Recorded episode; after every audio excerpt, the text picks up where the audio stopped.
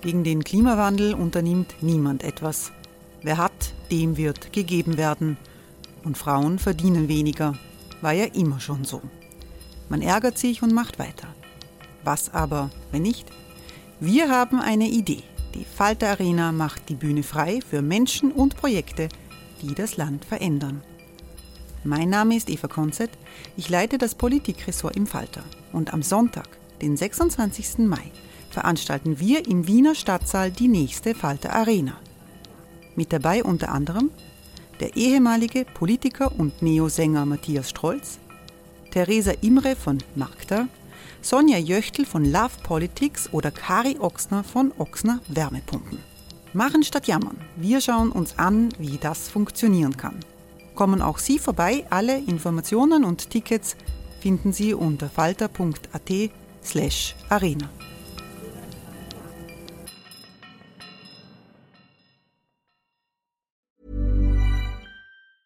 Hey, it's Ryan Reynolds, and I'm here with Keith, co star of my upcoming film, If, only in theaters, May 17th. Do you want to tell people the big news? All right, I'll do it. Sign up now and you'll get unlimited for $15 a month in six months of Paramount Plus Essential Plan on us. Mintmobile.com slash switch. Upfront payment of $45 equivalent to $15 per month. Unlimited over 40 gigabytes per month. Face lower speeds. Videos at 480p. Active Mint customers by 531.24 get six months of Paramount Plus Essential Plan. Auto renews after six months. Offer ends May 31st, 2024. Separate Paramount Plus registration required. Terms and conditions apply if rated PG.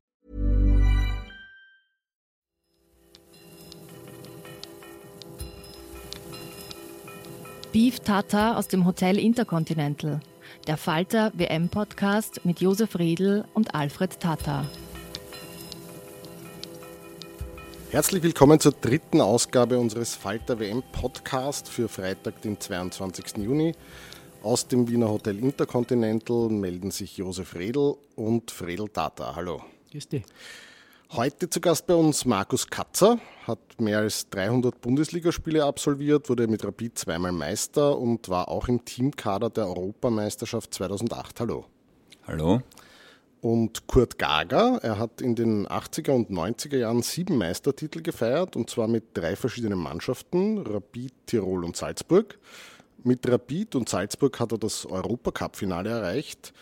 Zuletzt war Kurt Gager Trainer in China. Herzlich willkommen. Hallo. Gestern äh, hat Argentinien 0 zu 3 gegen Kroatien verloren und steht vor dem Ausscheiden aus dem Turnier. Das war weder von der Mannschaft Argentinien noch von Messi eine Vorstellung, die weltmeisterschaftstauglich ist, oder, Fredel? Ja, wir sind anderes gewohnt von Argentinien. Also das, äh, diese Vorstellung gestern war natürlich nicht einem äh, Weltmeisterschaftsanwärter würdig. Und so wie es jetzt aussieht, wird es sehr schwer werden, überhaupt äh, ins Achtelfinale einzuziehen. Also diese Dinge, die da passiert sind, muss man jetzt wirklich ganz genau äh, freilegen, weil da ist einiges unrund. Ja, vielleicht fangen wir gleich damit an, Kurt Gager. Ähm, woran hat es gelegen an dem Spiel? Da ist ja irgendwie so, so alles falsch gelaufen aus argentinischer Sicht. Ja, vorerst möchte ich mal sagen, ich persönlich für mich hatte die Argentinier nie so in der engen äh, Rechnung äh, von den Mannschaften, die Weltmeister werden, und aus einem ganz einfachen Grund. Sie haben mich äh, in den Qualifikationsspielen nicht überzeugt und vor allem in ihrem Defensivverhalten nicht überzeugt. Und äh, ich glaube, jeder der lange genug im Fußball ist, weiß, äh, große Titel kannst du nur gewinnen über eine wirklich solide Defensive und da haben sie einfach Probleme und sie haben auch Spieler dabei, die äh, größtenteils schon über ihren Zenit sind. Für mich ganz vorne da dabei ist Mascarano. Mascarano spielt äh, mittlerweile in China seit ein, zwei Jahren und äh, dort keine wirklich entscheidende Rolle. Und ähm, so jetzt äh, eine Mannschaft wie Argentinien mit diesen ähm, Fans im Hintergrund äh, zur Weltmeisterschaft führen, gemeinsam mit äh, Messi, das ist schon ein bisschen vermessen. Und deswegen glaube ich, hier auch innerhalb der Mannschaft ein großes Gefälle. Und natürlich, ihr Superstar hat bis jetzt äh, noch nicht gezündet und so wie es ausschaut, wird er auch nur mehr eine Gelegenheit haben und dann geht's ab in den Urlaub. Es war ja, glaube ich, äh, Argentinien die älteste Mannschaft im Turnier. Die Qualifikation haben sie erst am allerletzten Spieltag äh, fixiert. Und wenn ich es richtig im Kopf habe, war das jetzt der dritte Trainer seit Beginn der Qualifikation. da ist dann der Druck auf den einzelnen Spieler Messi alles zu richten wahrscheinlich auch einer, dem nicht einmal er standhalten kann, oder Markus? Naja, ich glaube, dass der Messi schon sehr gut mit Druck umgehen kann. Das ist ein, also wenn nicht der weltbeste Spieler mit Ronaldo und ähm, die können alle mit, mit Druck sehr gut umgehen. Ich glaube halt einfach, dass man nicht außer Acht lassen soll, dass ähm, Argentinien jetzt ähm, vielleicht gestern nicht so gut war, sondern auch, ähm, aber auch Kroatien einfach richtig gut gespielt hat gestern. Und ähm, meiner Ansicht nach ist es natürlich schon ähm, etwas luxuriös, wenn man Higuain und ähm, die Baller dann erst bringt. Ich glaube, dass diese zwei Spieler ähm, vielleicht äh, schon mehr äh, bewirken hätten können, wenn sie von Beginn an dabei gewesen wären. Dann wären die Chancen auch ähm, etwas größer gewesen, weil halt die Offensivkraft der Argentinier ähm, die große Stärke sind der Mannschaft und deswegen glaube ich, hätte das vielleicht anders aussehen können dann auch gestern. Ja, Friedel, du beobachtest auch äh, die Körpersprache von Spielern sehr genau und beim Messi sieht man doch schon seit Beginn des Turniers auch irgendwie, ähm, der wirkt überhaupt nicht gelöst, der wirkt verkrampft, der wirkt bedrückt fast. Ja, es sind äh, die beiden Spieler Ronaldo und Messi, ja, die im Mittelpunkt der Beobachtung stehen von vielen Fans auf der Welt, weil sie eben seit einem guten Jahrzehnt die besten Spieler sind, abwechselnd jeweils äh, Weltfußballer. Was man, wenn man beide Figuren nebeneinander stellt, sofort äh, ins Auge fassen kann und das offensichtlich ist, Ronaldo ist ein Spieler, der hat immer eine positive Ausstrahlung. Er hat so eine Eigenmotivation, so eine von innen herauskommende, äh, überbordende Energie und die strahlt auch nach außen. Das heißt, man wird Ronaldo in keinem Spiel sehen, dass er angefressen ist.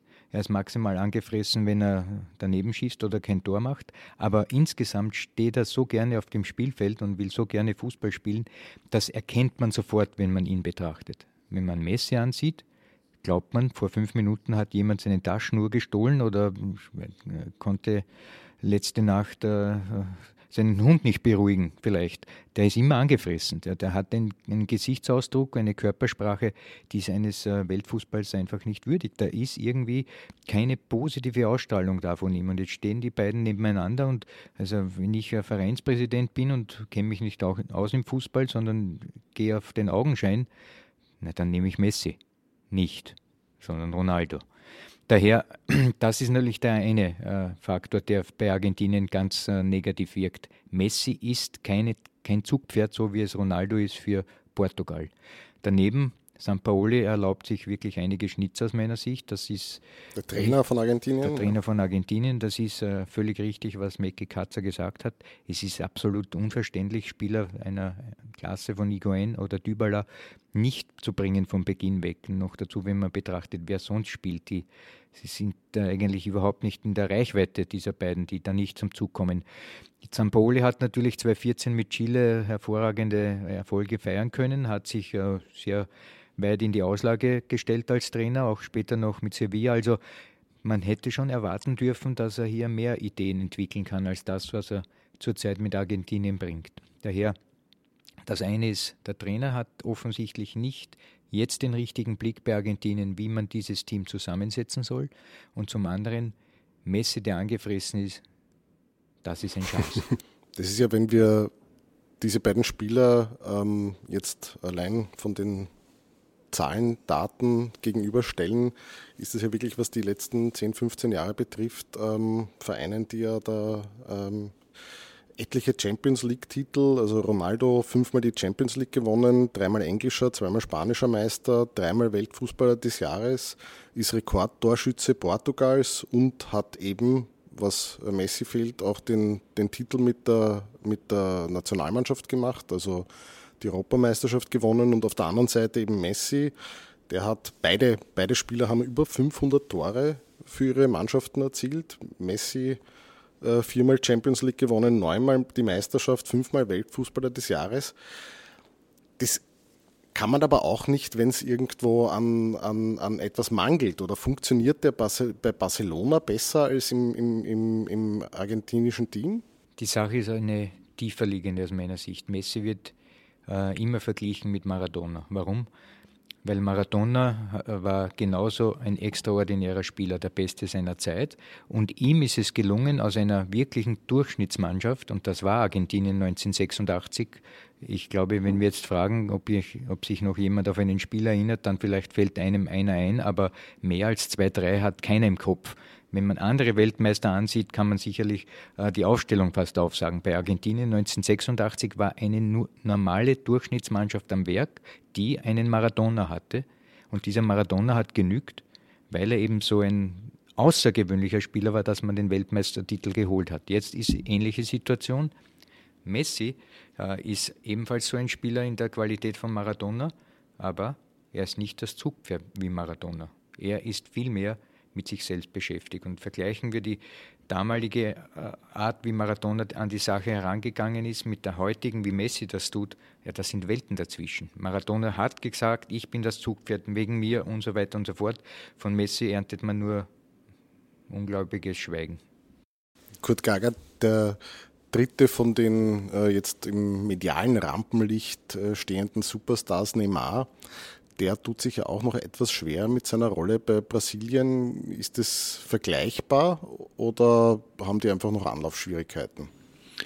Na, zuerst äh, möchte ich noch in einer Kleinigkeit meinem Freund Frede widersprechen, was die Körpersprache betrifft.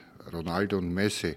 Man hat ja, glaube ich, noch in Erinnerung die Körpersprache von Ronaldo beim Champions League-Finale. Also er ist nicht nur immer positiv, aber ich glaube, hier hat auch jeder gesehen, wenn er angefressen ist, wie er angefressen sein kann. Und das war ja mega angefressen im Finale. Und er hatte dann Aussagen getätigt, um wieder die Aufmerksamkeit auf ihn zu ziehen und den Rest der Mannschaft ein bisschen im Abseits stehen zu lassen.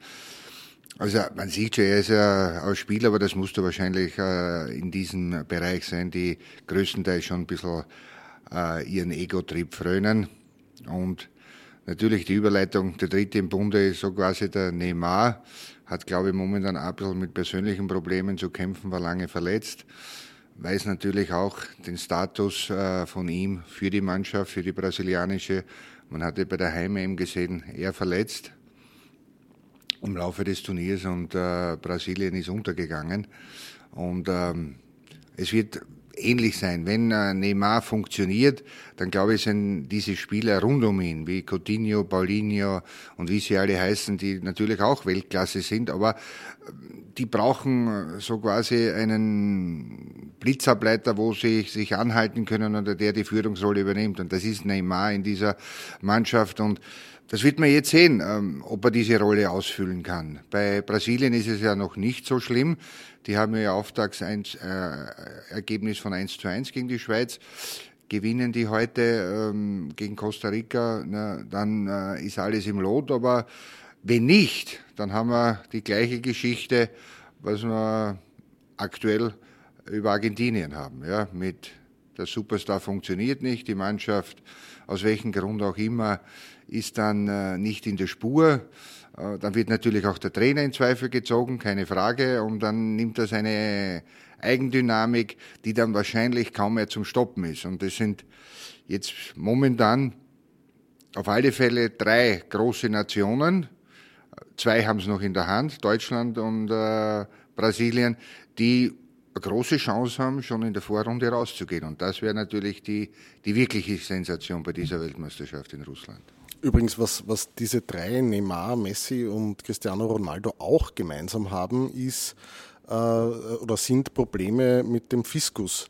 Ähm, da gibt es bei allen Verfahren, äh, was Steuerhinterziehung äh, betrifft. Ronaldo hat, glaube ich, gerade 18 oder 19 Millionen Euro äh, Penale gezahlt. Fredel, äh, schwer nachzuvollziehen, dass Menschen, die so gut verdienen, ähm, so viel besser verdienen wollen noch.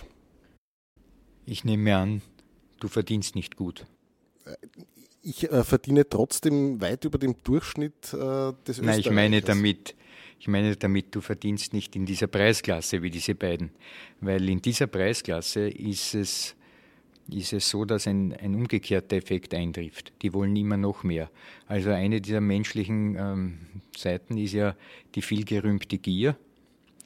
Und äh, man weiß, dass Leute, die eben sehr viel verdienen, zwar manchmal sehr, soll ich sagen, freimütig sein, können, wenn sie äh, Geld ausgeben, aber im Großen und Ganzen beinhart sind und vor allem beinhart auch gegenüber steuerlichen Begehren. Da werden viele Konstruktionen geschaffen auf der Welt, die, die wenn wir uns das auf wirtschaftlicher Ebene ansehen mit den großen Internetkonzernen oder mit anderen Konzernen wie Amazon, da werden alle Tricks versucht, dass man in Europa zum Beispiel Schlupflöcher findet, um noch weniger zu zahlen, obwohl sie über, drüber verdienen. Also jetzt die Person äh, Ronaldo oder Messi als Steuerhinterzieher sind ja nichts anderes als das, was auf wirtschaftlicher Ebene ja bei großen Unternehmen genauso passiert. Die, die sich wundern, sind solche wie du, die eben zwar vielleicht gut verdienen, aber denen vier, fünf Nullen fehlt auf das Einkommen, das die anderen haben. Und die können das vielleicht dann nicht so nachvollziehen. Wenn du in dieser Preisklasse dort mitschwimmst, dann ist das auf der ganzen Welt das Gleiche. Markus Kratzer, apropos Schlupflöcher keine steuerlichen, sondern äh, Räume und Passmöglichkeiten haben einige Mannschaften sehr erfolgreich zugestellt jetzt in dieser ersten Runde. Es sind, äh, hat sich immer wieder das Bild ergeben, dass ein, eine Mannschaft stark Ballbesitz äh, gehabt hat, versucht hat, Lösungen zu finden, aber gescheitert ist. Ist das so ein bisschen das Wesen der ersten Runde, dass man äh, noch nicht mit so viel Risiko spielt, dass man sich vielleicht als äh, spielerisch schwächere Mannschaft äh, mit einem Punkt auch zufrieden gibt? Also ich glaube, ähm, das Geheimnis des ersten Spiels ist es ähm, ein wenig, weil das erste Spiel ist schon irgendwo auch richtungsweisend und auch gefährlich, weil wenn man das erste Spiel verliert, dann ist die Chance groß, auch als Favorit, ähm, dass man mit diesem Negativstart dann nur mehr zwei Spiele hat und wenn es beim zweiten Spiel dann nur ein Unentschieden gibt, dann ist man vielleicht schon in der Gruppenphase draußen. Man hat das gesehen, ähm, glaube ich, bei einem Eröffnungsspiel. Russland bei einer Heimweltmeisterschaft gegen Saudi-Arabien ganz klar Favorit und ähm, überlässt den Ballbesitz. Ähm, Saudi-Arabien versucht auf Konter zu spielen. Da hat man gesehen, ähm, okay, das ist vielleicht nichts fürs Auge, aber sie haben das Spiel gewonnen und ähm, sind mit einem Sieg gestartet. Ähm, die Favoriten haben im Schnitt mehr Ballbesitz, die Außenseiter haben aber auch gelernt, ähm, gut zu verteidigen und es wird immer schwieriger, dann gegen auch tiefstehende ähm, Mannschaften, die vielleicht aus Außenseite ins Spiel gehen, auch dann zu treffen. Das hat man gesehen. Und wir werden sehen, wie es, weitergeht. Es wird spannend. Ich bin auf Deutschland gespannt, auf die Reaktion, die sie zeigen werden nach der, nach der Niederlage. Und ähm, da werden wir sicher noch ähm, die ein oder andere Überraschung erleben nach den ersten Spielen. Wie war denn das äh, bei der Europameisterschaft 2008? Ähm, was bekommt man denn eigentlich äh, davon mit, was äh, Medien berichten? Ja, also ist es vielleicht auch sogar Vorteil, wenn ein Spieler in der Kritik oder in der, in der Berichterstattung dominiert, dass die anderen äh, da vielleicht weniger abgelenkt sind? Oder liest man überhaupt keine Zeitung? Also das ist ja individuell. Also ich habe das immer so gehandhabt, eigentlich in, in meiner ganzen Laufbahn, dass ich ähm, den Medien nie zu viel Aufmerksamkeit geschenkt habe, weil es positiv oder negativ beeinflusst und ich wollte mich gar nicht beeinflussen lassen. Also es wäre ja, glaube ich, auch nicht in Ordnung, wenn man immer nur die Zeitung liest, wenn man gut gespielt hat ja, und sie nicht liest, wenn man schlecht gespielt hat. Und ich habe dann beide Seiten gelassen, weil ähm, für mich äh, auch nicht äh, relevant ist, ähm, was ein einzelner Journalist, der vielleicht ohne irgendwem anzugreifen, nie Fußball gespielt hat, ähm, mich beurteilt, sondern ich hatte immer selber gewusst, ob ich gut oder schlecht gespielt habe und das hat mir auch genügt und mein engster Kreis, äh, mit dem ich mich auch über das Spiel unterhalten habe, das war mir wichtig. Alles andere ist auch nicht wichtig. Es werden Geschichten gemacht, das ist auch der Job äh, von, äh, von den Journalisten, die unterm Strich ähm, beeinflussen können. Ich bin nie während der Europameisterschaft im Internet gewesen und habe irgendwas gelesen, was, was uns betrifft. Und wenn es irgendwo gestanden ist, habe ich es ähm, nicht ignoriert, sondern einfach war es nicht interessant für mich, sondern ich habe mich auf meine Aufgabe konzentriert, habe versucht, die bestmögliche Leistung zu bringen und ähm, das Team zu unterstützen. Wir haben äh, das Standardresultat von 1 zu 0 oder 0 zu 1 äh, war sehr häufig, oft auch durch Elfmeter. Ähm, Frage jetzt auch in die Runde, ähm, ist äh, die, diese Videoassistenz, äh, die ja doch da zu einigen Klärungen geführt hat, ähm, ist es positiv zu bewerten bis jetzt? Naja, ich glaube zunächst einmal, dass es äh, nicht allzu viele strittige Situationen gegeben hat, die in dieser Richtung zu bewerten gewesen wären. Ähm, die Torlinientechnik ist okay, weil da fällt ein Tor und das muss man äh, kontrollieren. Aber im Großen und Ganzen bei so fragwürdigen, unter Anführungszeichen, Entscheidungen war diese Videoassistenz. Hey, it's Ryan Reynolds and I'm here with Keith, co-star of my upcoming film If, only in theaters May 17th. Do you want to tell people the big news? All right, I'll do it. Sign up now and you'll get unlimited for $15 a month in six months of Paramount Plus Essential Plan on us. Mintmobile.com slash switch. Upfront payment of $45 equivalent to $15 per month. Unlimited over 40 gigabytes per month. Face lower speeds. Videos at 480p. Active Mint customers by 531.24 get six months of Paramount Plus Essential Plan. Auto renews after six months. Offer ends May 31st, 2024. Separate Paramount Plus registration required. Terms and conditions apply if rated PG. Dann noch nicht äh, für mich der Bringer vorsichtig formuliert. Es ist für mich überhaupt mit diesem Videoassistenten eine völlig neue Zeitrechnung im Fußball eingeführt worden. Und äh, der Grund für mich ist der, dass man eben einen, eine Instanz hat, die sozusagen außerhalb des Spielfeldes das bewertet, was auf dem Spielfeld passiert. Und viele argumentieren, dass das ein, ein ein No-Go ist eigentlich, dass man von außen sozusagen das Spiel in das Spiel eingreift. Für mich hat das allerdings einen größeren, auch philosophischen Zusammenhang. Für mich äh, ist es hier ganz klar, geht es hier um die quantenphysikalische Bedeutung auch dieses, äh, dieses Dings, weil die Quanten... Ich glaube, da sind wir uns einig.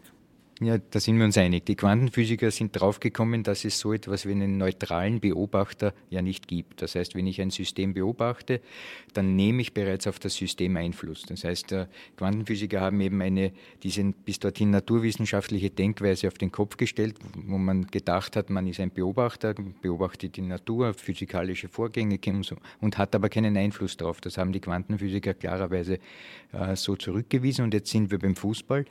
Zu glauben, dass das Leute sind, die da draußen keinen Einfluss nehmen, ist falsch.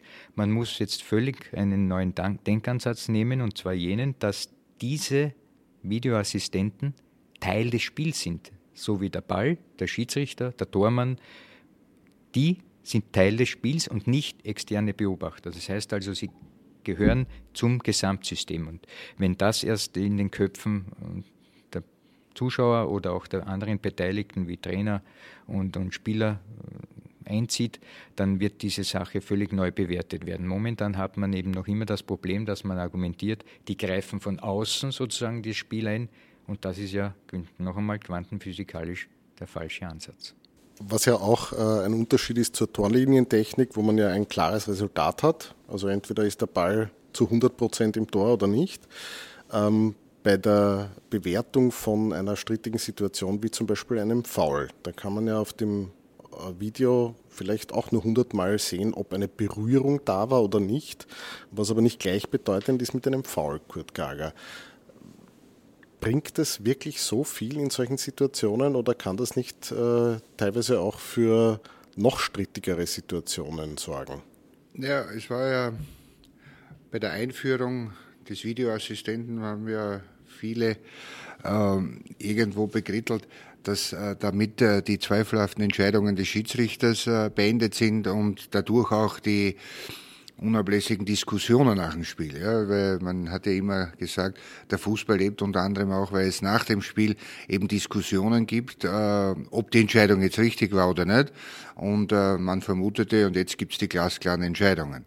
Dem ist ja nach wie vor nicht so. Ähm, vor allem, man hatte gestern wieder gesehen beim Spiel Australien gegen Dänemark, äh, Ausgleichstreffer Australien, der dann aus einem Elfer resultierte. Da war das Spiel schon wieder eine Minute alt. Auf einmal hat der Schiedsrichter zu aller Überraschung gestoppt, weil er eben den Hinweis bekam und hat sich dann an das im Kastel angeschaut und hat dann eine Minute oder über eine Minute später einen Elfer erst verhängt gegen die Dänen und die Australier sind so zu ihrem Ausgleich gekommen. Ähm, ähnliche Situation war natürlich auch äh, gegen Australien beim ersten Spiel mit äh, Frankreich. Den Elfmeter an Griezmann hätte wahrscheinlich niemand gesehen mit freiem Auge. Was ich dann am Videoassistenten herausgestellt habe, ja, okay, kann man geben. Ähm, damit will ich unter anderem auch untermauern, die Diskussionen gehen weiter, äh, abseits des Fußballplatzes. weil man spricht halt jetzt über diese Situationen und hat vermehrt Einblick in Situationen, die man vorher vielleicht äh, gar nicht so vor das Auge geführt hat bekommen. Zum Assistenten selber, ja, natürlich, bei der als Torrichter, selbstverständlich, weil es hat schon viele entscheidende Spiele die letzten Jahre gegeben, wo man anschließend gesehen hat, Ball hinter der Linie und der Schiedsrichter oder Linienrichter hat es nicht gegeben. Äh, das ist natürlich im heutigen Spitzenfußball fatal, weil hier geht es um so viel Kohle, dass man ein Tor einfach, wenn der Ball da hinter der Linie ist, einfach geben muss. Da ist es sicher angebracht. Natürlich Tore, die man vielleicht äh, durch einen Vorteil erzielt, der keiner ist aus einer Abseitsstellung, kann man auch mit einfließen lassen. Aber dann, äh, meiner Meinung nach, sollte man es laufen lassen und dem Schiedsrichter irgendwo zwischen die zwei Strafräume die Entscheidung überlassen. Und äh, weil ich glaube, die guten Schiedsrichter sind heute auch so weit, dass sie selbst mit ihren Assistenten nicht mehr so große Fehler machen zwischen den zwei Strafräumen. Das ist ja ohnehin bemerkenswert, ähm, wie niedrig eigentlich die Fehlerquote ist in so einem langen Spiel, wo äh, 22 Spieler ständig in Bewegung sind, äh, dann teilweise knappste Abseitsentscheidungen dann mit freiem Auge und einem Assistenten zu verhängen. Das ist schon eine sehr gute Ausbildung. Eine andere Frage, die ich mir da stelle, ist, als Zuseher, man sieht die Spieler auf dem Platz, man sieht die, den Schiedsrichter auf dem Platz, man sieht die Linienrichter, aber diese Videoassistenten sieht man nicht. Ich bekomme da ein bisschen ein unbehagliches Gefühl in der Vorstellung, dass da jemand, der nicht sichtbar Teil des Spieles ist, eingreift. Geht es da nur mir so? Also ich bin kein Fan von, vom Videobeweis ähm, aus folgendem Grund, weil ich einfach es schön finde an dem Spiel. Ich mag Fehlentscheidungen, aber ich mag auch richtige Entscheidungen. Es ist da, sind da vier Menschen am, am Feld und am Spielfeld beteiligt, die diese Entscheidungen treffen können. Und in dem, diesem Moment. Und es ist ja auch, wir alle wissen, worüber redet man am nächsten Tag nach einem Spiel, wenn es eine Fehlentscheidung gegeben hat. Ja, über die Fehlentscheidung. Wenn es einen selber betrifft, ist es bitter, aber es kommt ja auch irgendwann einmal umgekehrt. Also ich glaube, das begleitet den Fußball schon seitdem es ihn gibt. Ähm, er lebt auch von Fehlentscheidungen. Das macht es ja auch in irgendeiner Form ja, spektakulär und auch ähm, schön für den einen und umgekehrt für den anderen. Ich glaube, man sollte es so belassen. Dieses Spiel wird unterbrochen. Ähm, es wird dann eine Minute auf einem Bildschirm geschaut, ob das jetzt ein Foul war oder nicht, Handspiel oder Abseit. Und oft muss man dazu sagen, das kommt dazu, dass man selbst am Video dann nicht klar erkennen kann, ob es ein Foul war oder nicht. Beim Handspiel zum Beispiel zählt ja eigentlich laut der Regel die Absicht. Die kann man am Video ja auch nicht erkennen. Ja, also ich bin, das, das ist sowieso eine Regel, die ich sehr, sehr komisch finde, wenn man dann von zwei Meter angeschossen wird, nur weil man den Körper dadurch verbreitert und ähm, ja, da redet man dann von einer natürlichen Handbewegung oder nicht. Also das ist, ähm, ja, das ist ein, da bin ich kein Fan davon. Die defensive Organisation, ist das etwas, was man leichter lernt als das äh, Offensivspiel, Fredel? Naja, man muss äh, sich vor Augen halten, dass man im Defensivspiel ja keinen Ball besitzt, sondern der Gegner hat den Ball. Und der Ballbesitz selber ist ja immer auch eine Fehlerquelle. Das heißt, ein Zuspiel oder ein Dribbling oder was auch immer, wenn man also technische Handlungen mit taktischem Hintergrund ausführt, äh, sind fehlerbehaftet. Während das Defensivverhalten natürlich auch fehlerbehaftet ist, aber hier ohne technischen Anteil, sondern nur mit taktischem Anteil. Daher ist es allein aus dieser simplen Analyse klar, dass Defensivspiel unter Anführungszeichen leichter zu bewerkstelligen ist als Offensivspiel. Warum es allerdings jetzt äh, so ist, dass viele Mannschaften auf sehr hohem Niveau verteidigen, ist ja dem geschuldet, dass die meisten Spieler ja, die an dieser Weltmeisterschaft teilnehmen, äh, auch in Europa äh, ihre Brötchen verdienen und in Europa das Defensivspiel äh, permanent ausführen und von, von, dem, von dem jeweiligen Land, in dem sie spielen, auch die Defensivkultur auch annehmen. Ob sie jetzt in Italien spielen oder in England und so weiter, ist egal. Fakt ist, dass diese vielen verschiedenen Spieler aus diesen vielen verschiedenen Nationen ähm, in einem ähnlichen taktischen Umfeld aufwachsen. Das sind die europäischen Fußballfelder. Daher hat sich diese defensive Arbeit mehr oder weniger auch jetzt im Spiel der Nationalmannschaft niedergeschlagen und es ist einfach viel schwieriger, gegen solche Teams jetzt, die das eben in Europa auch schon gelernt haben, Tore zu machen. Daher, das ist nicht überraschend, dass es äh, viele 1 zu 0 gibt. Das ist so. Die sogenannten Underdogs können das. Mittlerweile auch äh, sehr gut Räume verdichten oder entscheidende Spieler durch Überzahl herausnehmen. Die haben auch eine große Vorbereitung schon, was sie erwartet wegen der Spielanlage des, des jeweiligen Gegners, der auf sie trifft. Daher, es gibt, und das ist der, die Konklusion von dem Ganzen, keine Geheimnisse mehr in dieser Hinsicht. Und dementsprechend haben sich äh, diese äh, Leistungsniveaus sehr angeglichen. Kurt Gager, äh, die letzten Monate in China gearbeitet. Ähm, gemessen an der Bevölkerungszahl kommt der chinesische Fußball noch nicht so recht äh, in die Gänge, ist aber fast ein, ein Staatsziel. Wie ist es dort zu arbeiten? Ja, das ist äh, momentan, kann man sich nicht vorstellen, ist mit Europa in keinster Weise vergleichbar und auch nicht mit, mit Österreich. Dort ist wirklich noch sehr vieles in äh, den Kinderschuhen. Äh, natürlich macht es ein bisschen einen Unterschied, äh, wo du arbeitest, wenn du an der Küste arbeitest, äh, an der chinesischen, wo die ganzen Industriestädte sind. dort ist schon ein bisschen der Fußball besser durch die guten Legionäre. Ich zum Beispiel war im, im Innenland von China und dort ist natürlich der Fußball wirklich, wirklich in den Kinderschuhen. Und ja, dementsprechend ist auch das Niveau und dementsprechend ist auch die Herangehensweise von der Arbeit her.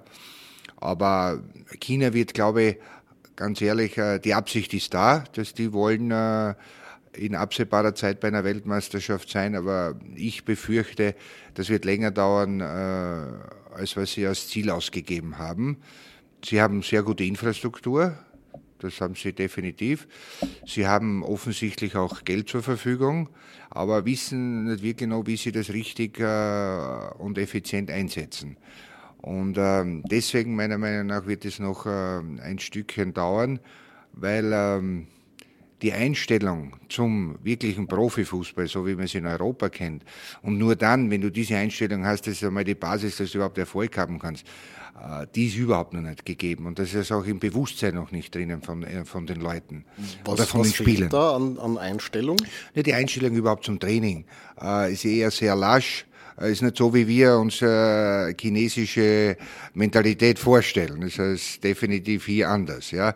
Und äh, chinesische Sportler, Einzelsport, gibt es immer wieder Erfolge. Ja? Sei es im Schwimmen, Tischtennis, hat man auch bei der Olympiade gesehen. Aber was Mannschaftssport betrifft, und das ist ein, eigener Zugang, hier ist äh, der Erfolg und äh, die Mentalität von den jeweiligen äh, Spielern, sei es jetzt Fußball, Handball, wo auch immer, ist nicht so noch ausgeprägt, wie es sein sollte, damit du in der Weltspitze mitspielen kannst. Und im Fußball ist es definitiv noch so. Hier ist noch viel Arbeit äh, zu verrichten, aber natürlich mit den Möglichkeiten irgendwann werden sie es auch schaffen, keine Frage. Aber es ist, China hat halt keine Fußballtradition, so wie wir hier in Europa oder viele andere Staaten in Asien wie Japan oder Südkorea. Und äh, da ist noch definitiv ein Aufholbedarf. Aber wie gesagt, wird auch irgendwann passieren, aber es wird noch ein paar Jährchen dauern, definitiv. Ja, wir haben die ähnliche Problematik äh, der fehlenden Fußballtradition haben wir auch in arabischen Ländern. Also dort ist es ja vorwiegend der Fall, dass man äh, Pferderennen oder, oder Kamelrennen oder was auch, welche Sportarten dort immer auch gerne besucht werden von der lokalen Bevölkerung. Fußball gehört nicht dazu unbedingt. Das heißt, äh, selbst der, der Bereich, äh, nämlich die fehlende, fehlende Tradition, ist ein Schlüsselmoment im Erreichen von Titeln auf höchstem internationalen Niveau. Und da sind immer wieder eben die üblichen Verdächtigen dabei, eben Südamerikaner wie Brasilien und Argentinien und die Europäer, vornehmlich Deutschland oder Italien. Das ist äh, der Ort, wo wirklich die Tradition zu Hause ist. Und dieses traditionelle Element, das eben wirklich in jeder Faser, in jeder Körperphase, in jeder Zelle steckt, das Blut, mit dem man aufwächst, sozusagen schon als äh, junger Mann und äh, oder junge Frau mittlerweile wird ja auch dort schon auf sehr hohem Niveau Fußball gespielt bei den Damen und das ist ja wünschenswert. Aber dieses, soll ich sagen, dieses genetische Band der Tradition, das fehlt in vielen afrikanischen oder auch asiatischen Verbänden und deshalb wird über kurz oder lang äh, keiner ganz vorne dabei sein in diesem Bereich. Mein Geheimtipp Marokko, den ich ja äh, gedacht habe, hier publizieren zu müssen, der hat mir den Weisel gegeben und äh, schließt eben nur den Kreis von dem, was ich gerade gesagt habe. Auch da habe ich mehr hineininterpretiert, als dann letztlich äh, der Output ist. Und so muss man das sehen. Fußball-Weltmeisterschaft ist unter Anführungszeichen ein weißer Sport, wenn man davon absieht, dass Brasilianer hin und wieder dunkelhäutig sind. Vielleicht Wobei, zum, ja. Weiß ist ja eine kulturelle Erscheinung. Ja. Und bitte nicht, jetzt, äh, ich werte nicht. Ja. Also ich bin nicht jener, der das Weiße überhöht. Ich trage immer schwarz. Vielleicht zum Schluss noch ein Ausblick auf die kommende Woche. Was werden die spannenden Spiele sein, Markus Katzer? Ja, ich, ich denke, dass, dass Deutschland das nächste Spiel interessant wird. Ich ähm, denke, dass Brasilien ähm, interessant wird. Ich will es nochmal wiederholen. Ich glaube, ähm, dass die beeindruckendste Leistung gestern Kroatien geboten hat und für mich dadurch jetzt schon, jetzt nicht ein ganz großer Außenseiter, aber doch ein Außenseiter für mich jetzt schon ein Titelanwärter ist. Man hat es letztes äh, Mal gesehen bei der Europameisterschaft, wo Portugal in einer ähnlichen Position war. Es wird interessant, wie Ronaldo weiter performt. Ähm, er ist einfach unglaublich. Er ist immer auf dem Punkt. Er bringt immer seine Leistung, wenn es darauf ankommt. Und ähm, auch im, äh, ähm, im ersten Spiel mit den drei Toren einfach wirklich beeindruckend. Es ist auch spannend, wie das weitergeht mit ihm und mit Portugal. Und ja, ich freue mich schon auf die nächsten Spiele. Ich muss ehrlich sagen, insgesamt hat mich die Weltmeisterschaft bis jetzt schon etwas enttäuscht von, von der Qualität der Spiele auch. Ähm, Im Schnitt waren sie ja etwas langweilig, würde ich fast sagen. Und ähm, bis auf das gestrige Spiel ähm, äh, Kroatien gegen Argentinien. Und ähm, da bin ich gespannt und da erwarte ich mir noch einiges mehr und hoffe, dass es etwas spannender wird. Das wird sich jetzt wahrscheinlich, wo es um Aufstieg oder Ausscheiden in, jeder, in jedem Spiel eigentlich geht, wird sich das ändern, oder? Ich denke nicht, dass wir Gruppenspiele in Erinnerung haben von 2006, 10, 14, 2, 98 und so weiter Retour. Nein, die Gruppenspiele sind eben Gruppenspiele. Da wird auch aufgrund der Punkte, die man sammeln muss, teilweise auch taktiert. Da geht man nicht sozusagen, wie es heute so schön heißt, all in. Das ändert sich schlagartig, wenn das Achtelfinale äh, kommt. Da, da, gibt es dann nur mehr die Winner takes it all und dann muss man eben die Karten auf den Tisch legen. Da kann man nicht mit einem Zweierpaar gegen einen Royal Flash antreten. Da wird man verlieren, außer man blöfft gut. Und deshalb äh, glaube ich, die Gruppenphase werden wir, so wie es der Mick gesagt, unter Anführungszeichen enttäuschend noch äh, hinter uns bringen. Aber dann mit dem Startschuss des Achtelfinales, äh, dann wird es Rambazamba geben. Das Rambazamba ist, finde ich, ein sehr schönes Schlusswort. Ähm, wenn Sie auch auf die Ergebnisse tippen wollen, können Sie das unter www.falter.at bei der Wuchtelwette machen und Bier gewinnen. Ich bedanke mich recht herzlich bei unseren Gästen Kurt Gager und Markus Katzer und verabschiede mich aus dem Hotel Intercontinental. Auf Wiederschauen. Sie hörten Beef Tata aus dem Hotel Intercontinental, den Falter WM Podcast mit Josef Redl und Alfred Tata.